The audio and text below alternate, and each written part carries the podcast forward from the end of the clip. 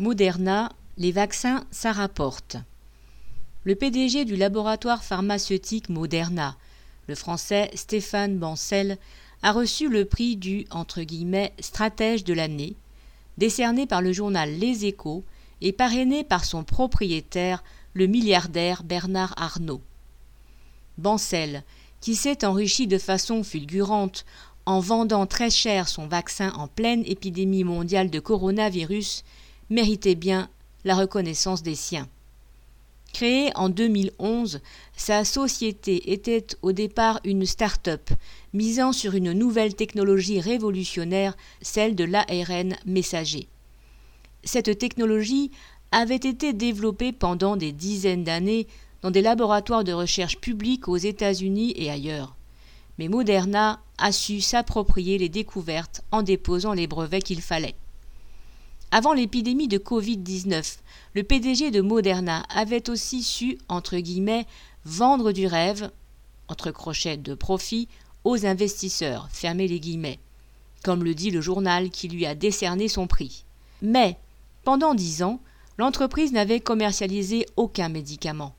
La valeur de son action en bourse était avant tout le résultat de la spéculation dans ce secteur. Quand le coronavirus est arrivé, Donald Trump, pour aider les trusts pharmaceutiques américains à prendre de vitesse leurs concurrents dans la mise au point d'un vaccin, a mis en place une structure étatique chargée de distribuer près de 10 milliards de dollars d'aides publiques. Pour récupérer ces aides, Moderna, qui n'était pas le plus gros laboratoire, loin de là, avait un atout dans sa manche. Le responsable de la structure était un ancien dirigeant de Moderna, toujours actionnaire et très lié à Bancel. Grâce aux subventions et aux précommandes de vaccins par l'État américain, Moderna est alors passé dans la cour des grands. Alors qu'en 2019 son chiffre d'affaires était de 60 millions de dollars, il est passé à 800 millions de dollars en 2020 et devrait être compris entre 15 et 18 milliards de dollars cette année. Le laboratoire a en effet profité du prix extrêmement élevé de son vaccin, vendu de 15 à 20 euros la dose pour un coût de fabrication d'un euro ou moins.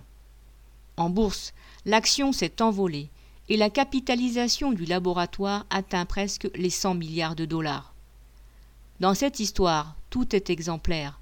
L'accaparement des résultats de la recherche publique, l'ampleur des subventions étatiques, l'engouement spéculatif et les surprofits réalisés grâce au prix exorbitant des vaccins. Ainsi se font les fortunes. Pierre Royan.